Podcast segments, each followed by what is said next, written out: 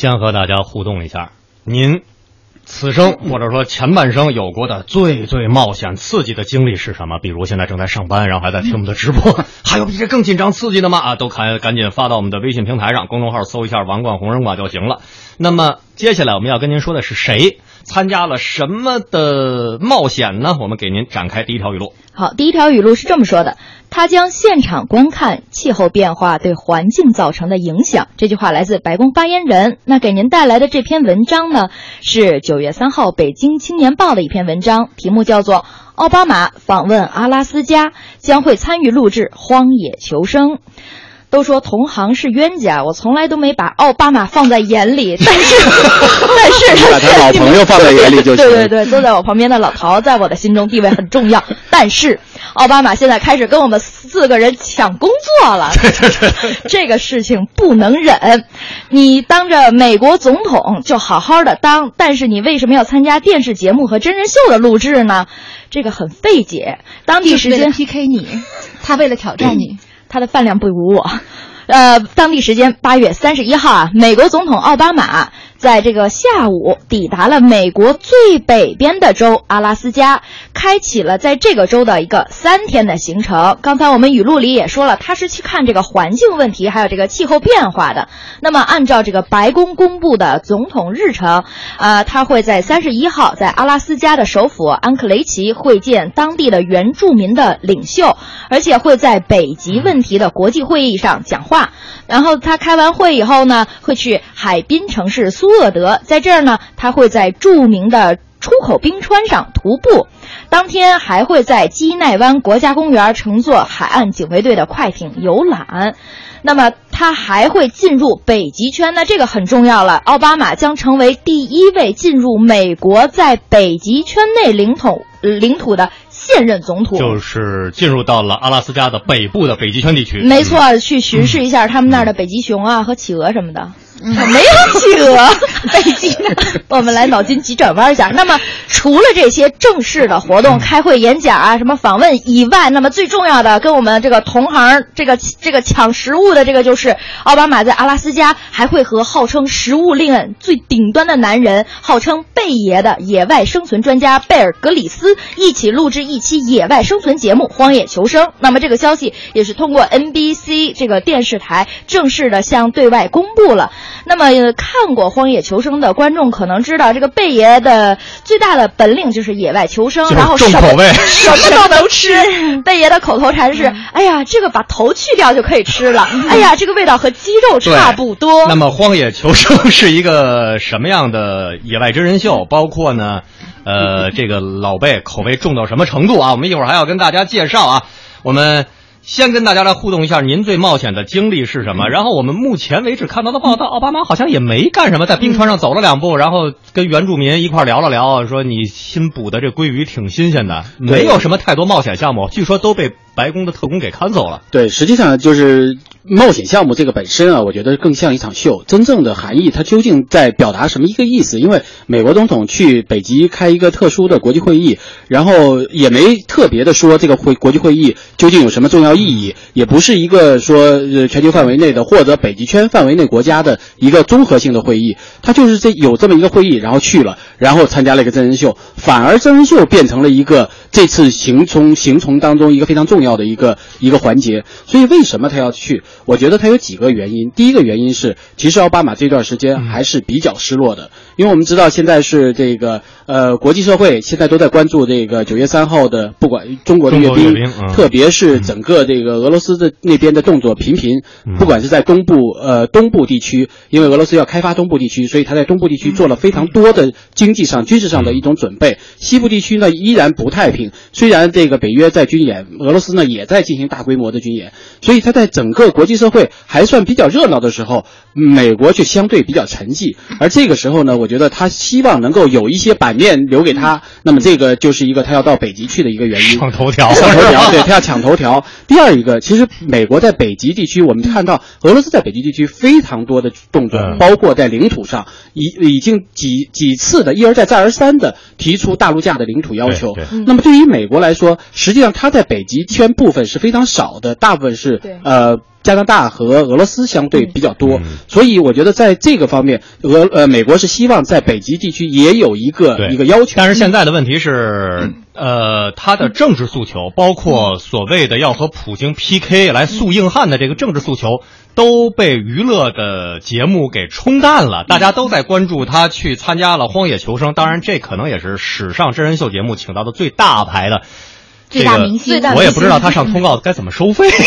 包括保镖要不要单收费，大家猜猜奥巴马出场费多少钱，也可以来说一说。我们看看美国的反应啊。呃，美国和俄罗斯都挺紧张这事儿的，可能说紧张要加个引号，因为像九月一号，俄罗斯的《莫斯科共青团员报》就。直接一句话，总统你可别冻僵了，因为如果奥巴马老老实实的在华盛顿待着，九月份华盛顿气温非常的舒服，可能现在有十几度，呃，稍微暖一点儿还能到二十度，但是此时此刻的阿拉斯加可能会到零下的二三十度，对于总统来说可能会不那么舒服。穿三条秋裤总行了吧？你给他寄了吗？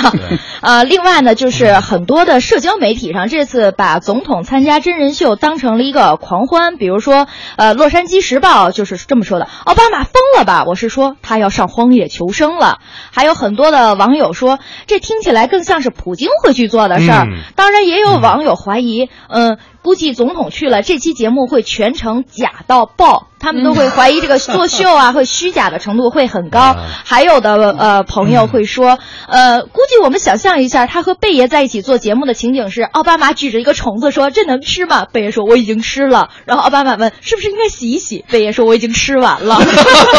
来啊，我们来说一说，呃，被大家昵称为被粉丝昵称为贝爷的，嗯呃，这个主持人和这档真人秀节目到底是什么路子？对，其实我们很多朋友都还挺了解的。微信平台上来自浙江宁波的大表哥说了一句特别经典的话，叫“鸡肉味道嘎嘣脆”，这其实就是贝爷的一句话。嗯但是贝爷说这个鸡肉味道嘎嘣脆，说的可不是鸡，他说的是虫虫千羽刚才说的捏了呃把脑袋捏下去就能吃的虫子。他他经常说这个虫子是鸡肉味儿的，嗯，这个虫子也不错，是牛肉味儿的。对，这回他逮到了一个野生的总统，不知道是不是是什么味儿 的。但是我觉得这也没什么可牛的，我也吃过没有蜕壳的蝉啊。对，但它吃的地方跟你吃的环境不一样。我们来给大家介绍一下这个《荒野求生》。《荒野求生》呢是探索频道的一档写实的节目，是由英国的冒险家就是贝尔，贝尔就是呃刚才我们说的鸡肉味道嘎嘣脆的这位贝爷来主持。每一集他都会走到沙漠呀、沼泽、森林、呃森林峡谷等危险的野外境地，在极为恶劣的环境下，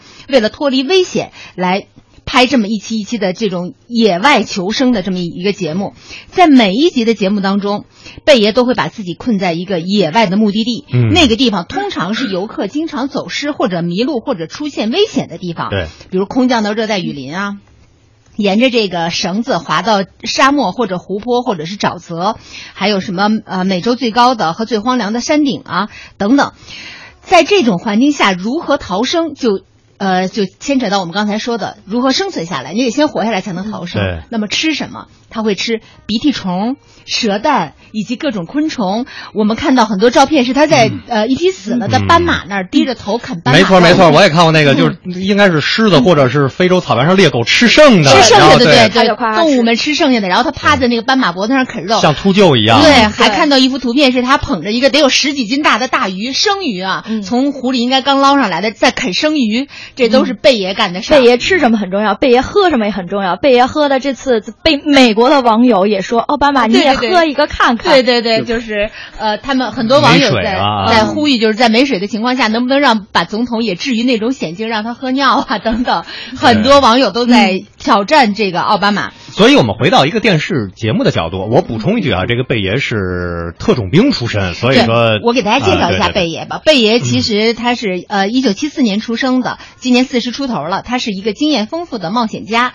曾经在英国的特种部队服役，对是一名求生专家，这点很重要。他在非常小的时候啊，十几岁的时候就呃空手就已经是空手道的二段了。年幼的时候就跟着父亲学习攀登和扬帆，在非常年幼的时候，人家就学得很专业了，然后又练了瑜伽和忍术，而且他是一名经验丰富的冒险家。除了冒险家之外，他还是登山家、主持人、畅销书嗯作家等等国际演说家，哎，很多的头衔儿。我跑一个题啊，我们来看看，我们有一位听众说，我做过的最冒险的事儿就是工作没搞定，先贷款买了房。挺高的。我们微信平呃微信平台上还有一位朋友说我碰到的最危险的一件事就是有一天小偷来我们家了，然后我装作睡着了，我不敢起来。过了一会儿，发现邻居小偷邻居跟我们家的这个小偷打起来了。你 说这个人实在太危险了。对，然后还有朋友说，我做过的最冒险的事儿就是炒股。你这个风险就对，这比贝爷还风还危险。然后我们来说一说，刚才呃，我们两个姑娘介绍了《荒野求生》这个节目的样态，包括它的主持人，包括它一贯的定位。现在有了史上最大牌的、史上最大牌的嘉宾奥巴马，但是很可能。或者说百分之百，它的难度系数是最低的。嗯这期节目会不会好看？呃，我觉得这期节目肯定好看，因为有老朋友奥巴马在那儿，所以就肯定好看。带着至于说他你的光环吃什么、喝什么，其实都不重要。我我想说的是，说他为什么要参加这样一个节目？啊实际上，因为他到北极去，是因为他史上第一次的一个总统到北极去。嗯应该说，这个是个非常敏感的一个话题。如果他会挑起整个北极的关注度的话，那在政治上实际上是个非常强的一件事情。那这样一来，可能大家全世界的目光都会集中在说美国总统到北极去了，会不会北极会升温？哦北极的争夺会会更加的激烈。你的意思是用娱乐的对包装纸把他的北极政治地缘诉求的对壳给包起来？对，对实际上就是他去本身就已经很重要了。嗯如果我们继续炒这件事儿，那美国就会要承担说我们挑起了整个北极的热度，甚至于说把北极的争斗给挑起来了。嗯他不愿意做这样的事情，